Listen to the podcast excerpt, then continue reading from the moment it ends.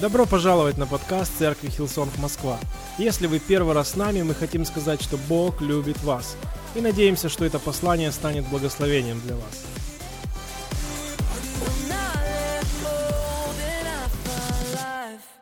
Всем, всем еще раз привет. Сегодня мы будем продолжать говорить э, на тему Евангелия. Евангелие не устарело. И вы знаете, в э, Евангелии от Марка, 16 глава, 15 стих, Иисус дает повеление своим ученикам, и Он говорит, идите по всему миру и проповедуйте Евангелие всей твари. Вы знаете, я верю, что Евангелие это не только то, что Иисус сказал много-много лет назад ученикам, но Он также сегодня говорит это нам. Потому что Евангелие, оно актуально сегодня, актуально для каждого из нас. И поэтому давайте мы сейчас все с вами помолимся, чтобы Господь благословил это время. Отец Небесный, мы благодарны Тебе за то, что мы можем приходить к Тебе, за то, что Ты всегда, Господь, ждешь, Ты всегда любишь нас, Отец Небесный. Прошу Тебя, благослови это время, когда мы будем слушать Слово Твое. Прошу Тебя, Господь, открой наши сердца, все барьеры, все какие-то, может быть, посторонние мысли, которые есть, Ты удали, Отец Небесный. И также помоги сегодня мне и каждому, кто сегодня будет проповедовать, говорить Твое Слово. Используй нас, как Твой сосуд, Отец Небесный. За все Тебе слава во имя Иисуса Христа. Аминь. Ровно месяц назад наверное, даже минус два дня, а, у меня и моей супруги была первая годовщина свадьбы. 9, 9 марта 2018 года у нас была свадьба. Специально мы назначили 9 марта, чтобы никогда не забывать, когда у нас была свадьба. Я думаю, очень удобно. 8 марта, потом 9 марта свадьба. Я вспоминаю вот эту подготовку к свадьбе, вспоминая, насколько было много-много различных дел, которые нужно сделать. Но я хочу сказать, что это был большой-большой праздник. Для нас, Гали, для нашей семьи. Не знаю, знаете ли вы, но есть люди, которые знают, сколько гостей было на нашей свадьбе. 400 гостей было на нашей свадьбе. Я не знаю, побит ли рекорд церкви или побьется когда-нибудь, но у нас было 400 гостей. Вы знаете, я скажу, что в Ташкенте это даже небольшая свадьба. Такая средняя, обычная свадьба на 400 человек. И когда я делился этим со своими коллегами, с друзьями здесь, я говорил, 400 гостей, у всех были такие большие глаза, открывали рот. Как? Как так можно было? Но я хочу сказать, и моя мама всегда говорит, праздник и радостный момент, он только тогда, когда ты это разделяешь с кем-то. И поэтому мы пригласили не только своих друзей, своих родственников, но мои родители пригласили своих коллег, своих соседей, мой брат пригласил своих одноклассников, и все наши родственники пригласили тех людей, потому что это радостное событие не только для нас, но для всей семьи, они, с которым они хотели поделиться со всеми. И было, было много людей, с которыми мы даже не смогли пригласить, потому что зал больше не вмещал.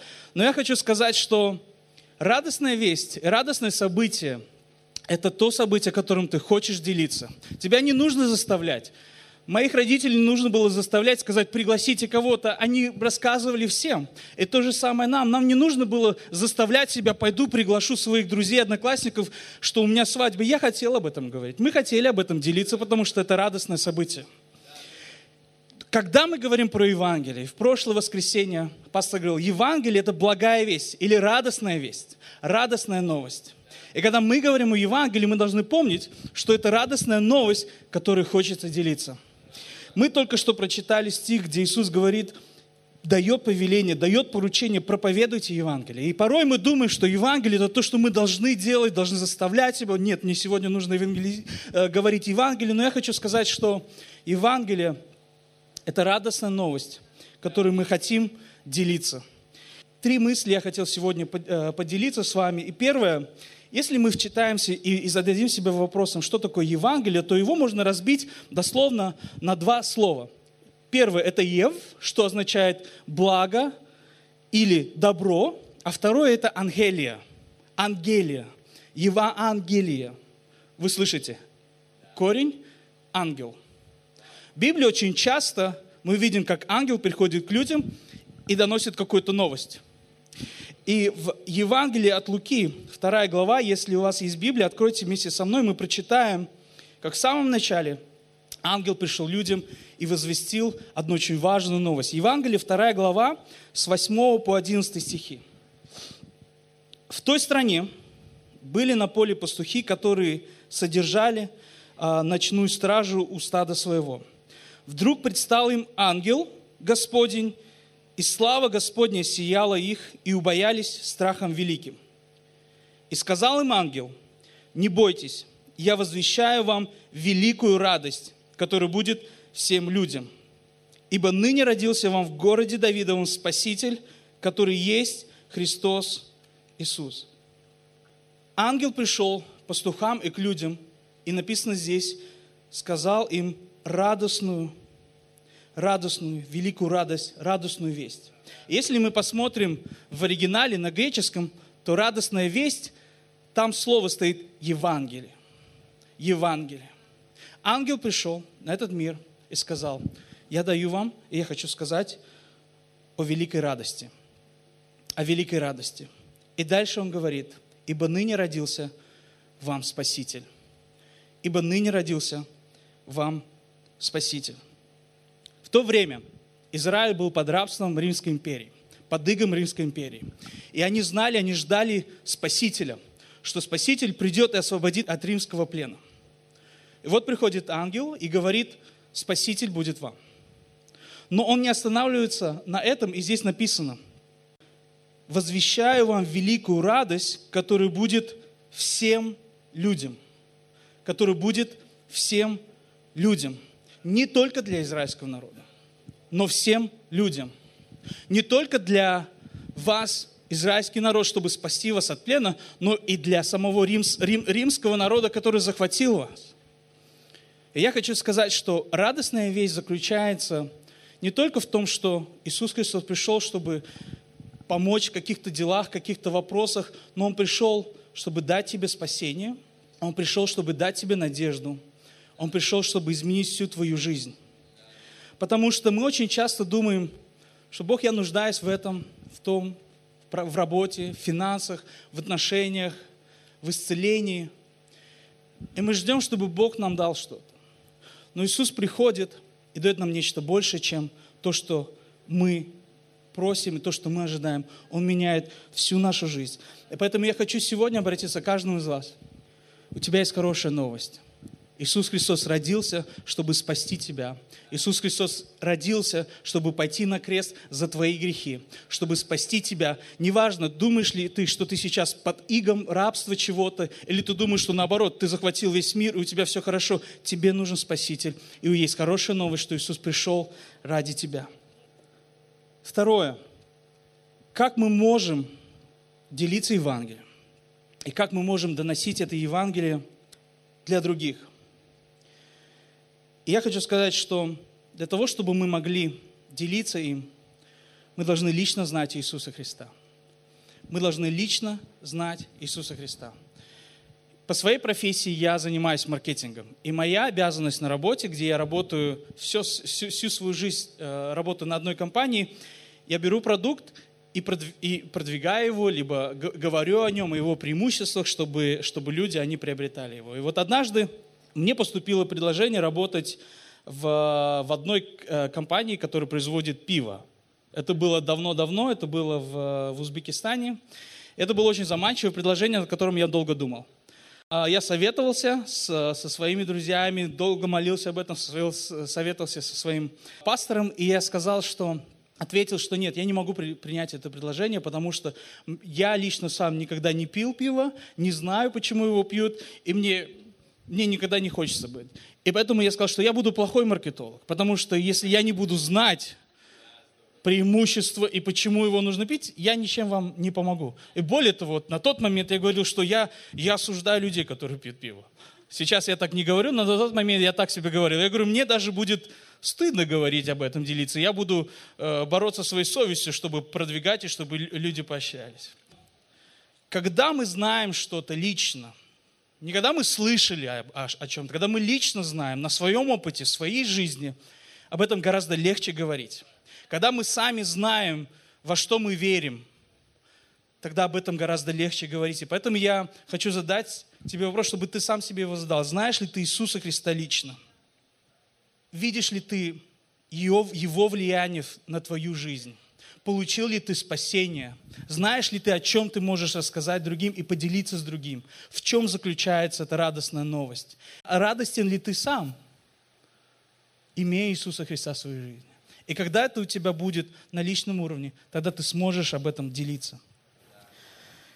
И последнее. Евангелие от Иоанна, 13 глава, с 34-35 стихи, Иисус говорит, «Заповедь новую даю вам, да любите друг друга, как я возлюбил вас, так и вы да любите друг друга. Потому знают все, что вы мои ученики, если будете иметь любовь между собой. Потому знают, что вы мои ученики, если будете иметь любовь между собой. Иисус делает очень простую связку. Все узнают, что вы мои ученики, если вы будете любить друг друга так, как я возлюбил вас. Мы сегодня пели, что Бог есть любовь. Его главная черта, его сущность заключается в этом простом слове «любовь». Но Иисус не только говорит, что «я есть любовь». Он пришел на этот мир и доказал и показал эту любовь на деле, на практике, пойдя на крест, понеся все наказание вместо нас. Любовь, мы должны об этом не только говорить, но мы должны это показывать. Поэтому, когда мы несем Евангелие, когда мы проповедуем Евангелие, мы должны это проповедовать словами, но точно так же и своими делами, и своими поступками. Вокруг нас много людей, которые наблюдают. Вы знаете, люди вокруг нас, наши родственники, наши друзья, наши знакомые, наши одноклассники, они будут слышать нас, но гораздо чаще они будут наблюдать. Несем ли мы Евангелие своей жизни? Показываем ли мы любовь своей жизни? Проявляем ли мы помощь? Проявляем ли мы терпение? Проявляем ли мы поддержку? И поэтому я хочу сказать, когда мы думаем о том, что мы должны нести и проповедовать Евангелие, эту радостную весть об Иисусе Христе, давайте не только говорить, но давайте также и это показывать на деле, потому что когда люди увидят изменения в нашей жизни, они зададут себе вопрос, а может действительно в этом что-то есть? А может действительно есть Бог, который не только где-то там, но здесь в реальной жизни меняет, меняет жизнь людей. И заключение, сегодня много плохих новостей по телевизору, очень много всяких фейковых и лживых новостей, которые обещают радость, счастье, но я хочу сказать, что только Иисус Христос дает нам все, в чем мы нуждаемся. Он не только дает нам какие-то благословения, но самое главное, Он дает нам спасение. Давайте мы поприветствуем сейчас Катю.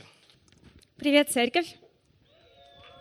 Я хотела а, сегодня говорить о том, как нам важно всегда оставаться настоящими и всегда важно быть самими собой. Я не знала, о чем будет говорить Женя, но я тоже расскажу немного, а, что я работаю в сфере рекламы. И это достаточно динамичная сфера, в которой постоянно происходит много изменений, а, но есть какие-то базовые вещи. И на сегодняшний день одна из таких устоявшихся базовых вещей во всей рекламе считается, что самая лучшая реклама — это та реклама, которую вы не замечаете. Это та реклама, которая незаметно рядом ходит с вами, и вы даже не подумаете, что вам что-то рекламируют. И такая реклама называется нативная реклама. И дословное значение этого слова — естественная реклама. Когда я готовилась к проповеди, я подумала, что всю нашу христианскую жизнь, нашу веру, ее, наверное, можно сравнить с такой рекламой. В пасхальный сезон мы много говорим по поводу послания и того, как мы можем нести это послание в наше общество, в нашей жизни еще больше, в наш город. Недавно одна девушка из нашей церкви, она написала мне письмо и спросила совет. Ее друзья увидели, как она что-то запостила в социальной сети и спросили, а что это такое? А почему мы не должны это пропустить? А почему нам надо там быть? И вообще, ну, расскажи поподробнее. И она мне честно сказала, что я немного переживаю, как им лучше ответить, что именно я должна им сказать. Я такая, да, все окей, я сейчас подумаю, тебе отвечу. Начала думать и поймала себя на мысли, что я подбираю какие-то слова, я начинаю думать и иду куда-то вообще не в ту сторону. Я ей просто ответила, что, знаешь, тебе надо сейчас просто успокоиться, не переживать и быть такой, какая ты есть, и быть настоящей собой, и ответить, а что это значит лично для тебя? Потому что ты их знаешь лучше, ты знаешь, какие слова они, они воспримут лучше. Просто будь такая, как ты есть, и поделись, что это значит для тебя, и не переживай. Мы можем вместе открыть послание к Галатам, 5 глава, 1 стих. Итак, стойте в свободе, которую даровал вам Христос, и не подвергайтесь опять игу рабства. Стойте в свободе, которую даровал Христос. Как говорил Женя, когда мы знаем, кто мы в Боге, когда у нас есть личное откровение по поводу того, что это значит в нашей жизни, у нас есть свобода. Свобода в том, в том мире, который у нас появляется в сердце. Свобода и уверенность, в которой мы живем, и обетование, которое появляется в нас, оно дает нам свободу. И мы должны стоять в этой свободе. Интересно, что когда апостол Павел писал это послание, он обращался уже к верующим людям. Он писал это послание к верующим в Галатах, и он говорил, «Эй, я напоминаю вам, Помните, кто вы есть, стойте в своей свободе и никогда не забывайте об этом. И я думаю, что мы тоже должны себе напоминать об этом. Это очень важно. Второе послание Коринфянам, 3 глава, 3 стих. Вы показываете собой, что вы письмо Христово через служение ваше, написанное не чернилами, но духом Бога живого, не на скрижалях каменных, но на плотяных скрижалях сердца. Мне очень нравится это место. Еще раз. Вы письмо Христа, написанное на скрижалях сердца.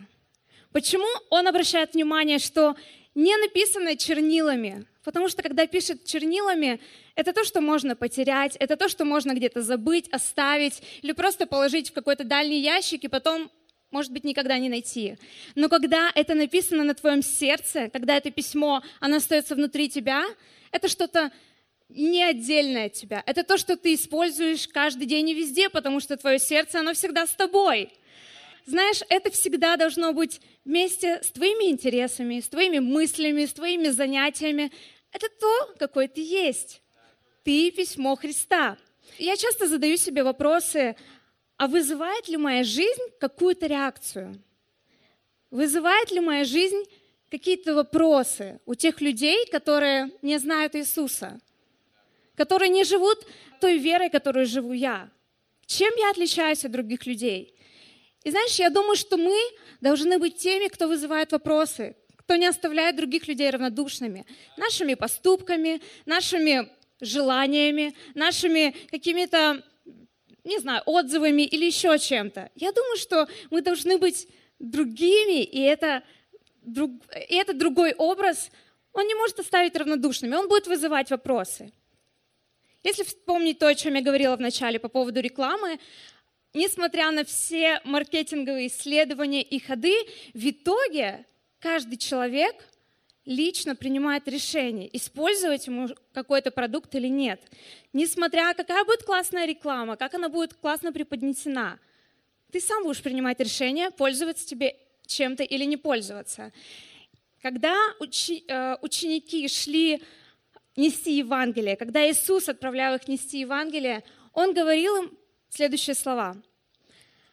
«А если кто не примет вас и не послушает слов ваших, то, выходя из дома или из города того, отрясите прах от ног ваших». Матфея 10 глава, 14 стих.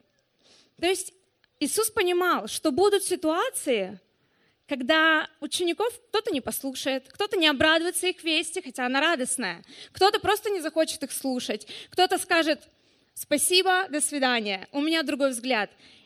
Так было, и так будет, и так есть. Мы с этим сталкиваемся постоянно.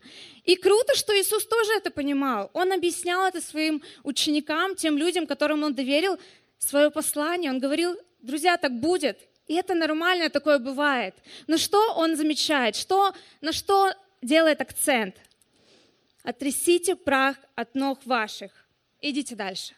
Я думаю, что в наших жизнях тоже бывают разные ситуации, когда мы сталкиваемся с каким-то мнением, а, с каким-то, возможно, даже негативом или с чем-то, что нас может просто сбить с толку. И, возможно, в твоей жизни бывали какие-то разочарования, или это не то, чего ты ожидал, это не та реакция, которую ты хотел услышать, или наоборот, ты открыл свое сердце, ты поделился, и в ответ просто какое-то неприятие. Но я думаю, что важно нам помнить и знать, это то, что мы должны отряхнуть прах, идти дальше. И, возможно, какие-то разочарования, они настолько глубоко засели в тебя, настолько этот прах где-то осел в твоих ногах, может быть, он попал на твои глаза, что ты где-то перестал видеть какие-то возможности, где-то ты просто перестал как-то, знаешь, верить в себя. И, может быть, у тебя появились разные мысли, что, ну, я недостаточно хорош для этого, я, наверное, оставлю это при себе, я просто буду жить этим сам. Это никому не принесет пользу, если я не умею что-то объяснять, если я не умею классно говорить, и вообще не проповедник. Я выросла в христианской семье, и очень долго я жила с мыслью, что я недостаточно выросла духовно, чтобы нести Христа.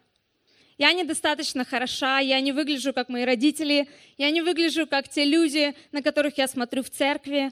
Я не такая, я еще маленькая, я не доросла, и еще огромный список всего. Но знаешь, я верю, что каждый из нас, он признан, призван нести послание Христа. Он призван быть этим письмом Христа, потому что это в нашем сердце, это нераздельно от нас. Что я хочу сказать, на что обратить внимание?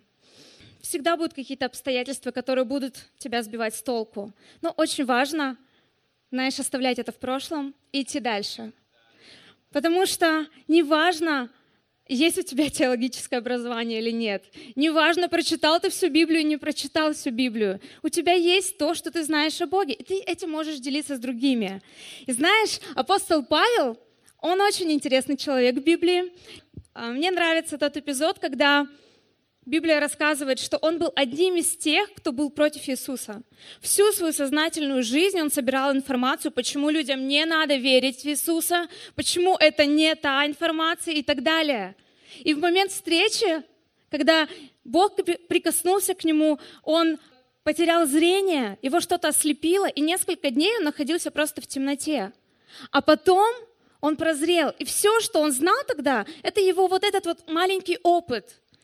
И знаешь, что произошло потом?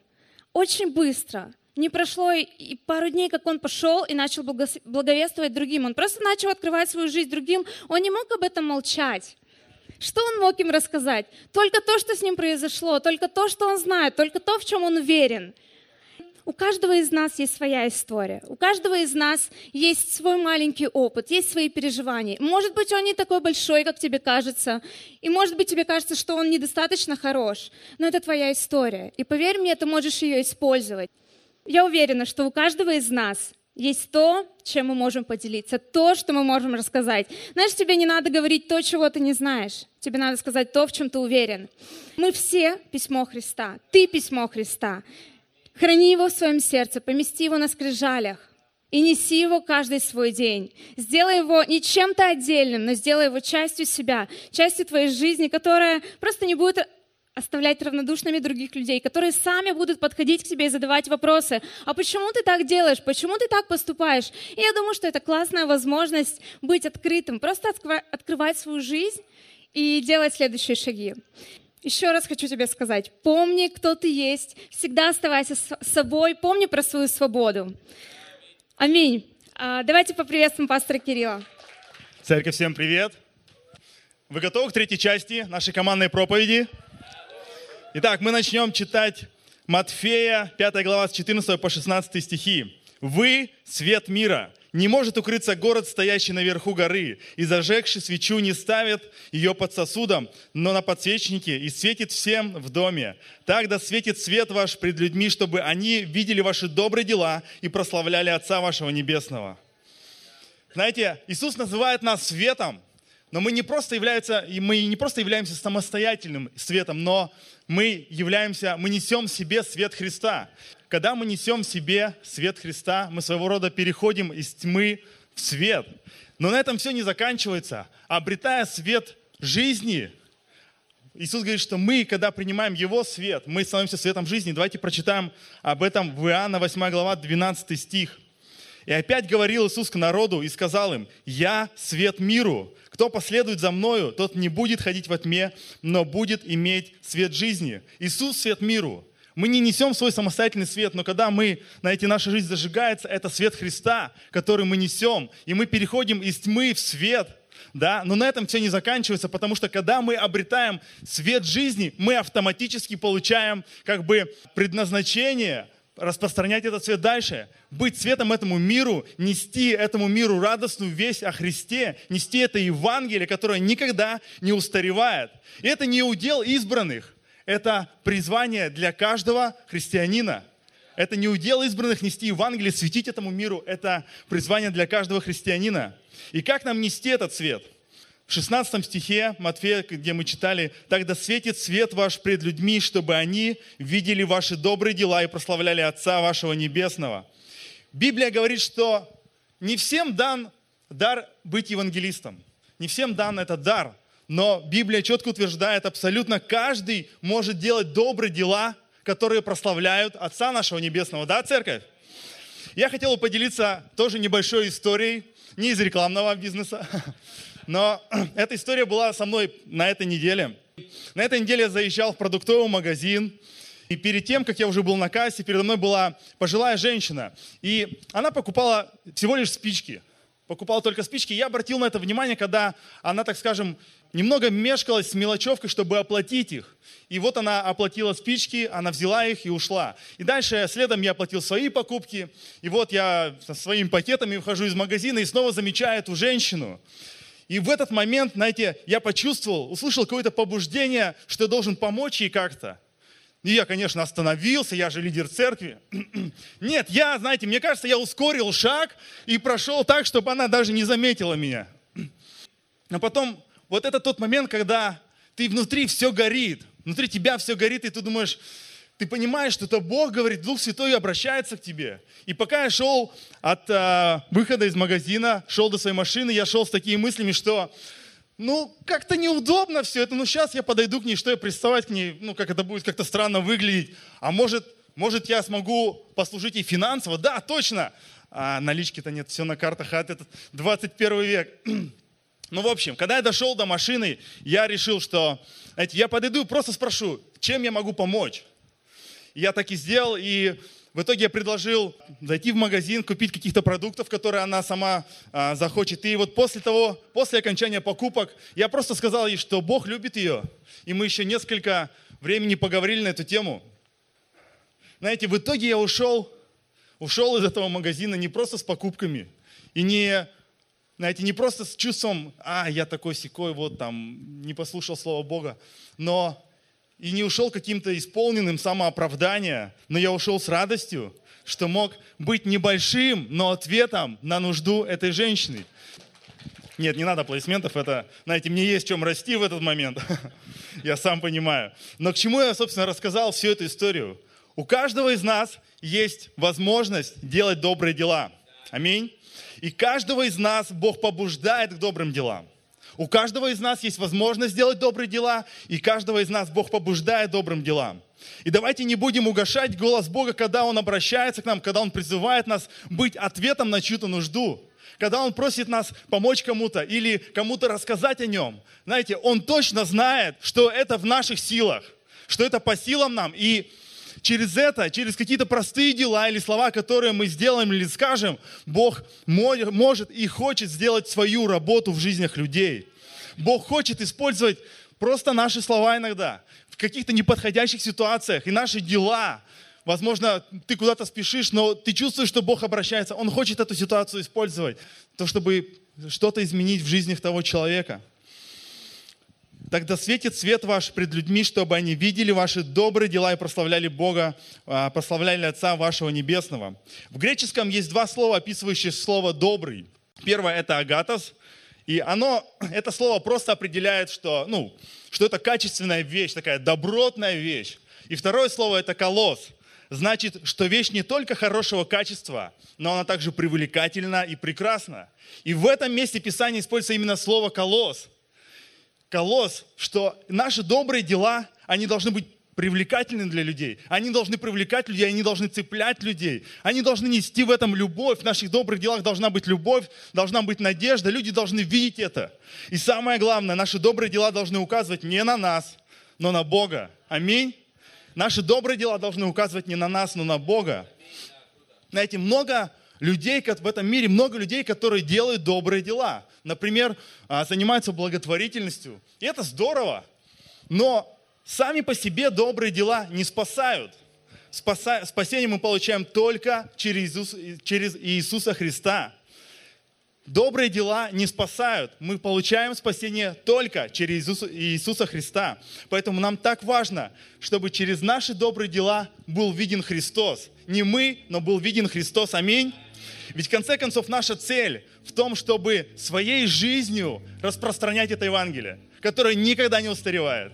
И мы можем свою жизнь сделать такой привлекательной, чтобы, они, чтобы через нашу жизнь вот это людей привлекало, это Евангелие привлекал Христос. Аминь.